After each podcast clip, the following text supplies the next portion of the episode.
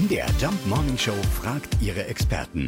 Fakt oder Fake? Ja, eine Zwiebel in der Pfanne soll erkennen, ob giftige Pilze mitgebraten wurden.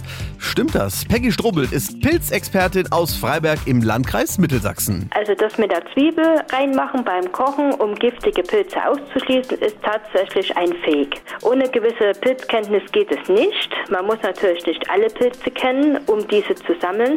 Man beschränkt sich auf die Pilze, die man kennt. Pilzsachverständiger können sehr hilfreich dabei sein, aber auch wir kennen nicht alle Pilze oder sind uns auch bei manchen sehr unsicher und geben diese somit dann nicht frei. Und man soll auch nicht beim Schneckenfraß sich drauf verlassen oder wenn eine Maus gefressen hat.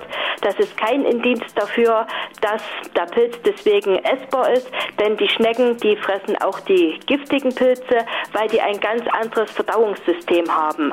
Also wer glaubt, dass man das dann trotzdem essen kann, der begibt sich dort wirklich in Lebensgefahr. So, und das kann man gar nicht deutlich genug sagen. Lebensgefahr. Die Zwiebel in der Pfanne, die bei Giftpilzen blau anläuft, ist leider ein Fake. Fakt oder Fake? Jeden Morgen in der MDR Jump Morning Show. Mit Sarah von Neuburg und Lars Christian Karde. Und jederzeit in der ARD Audiothek.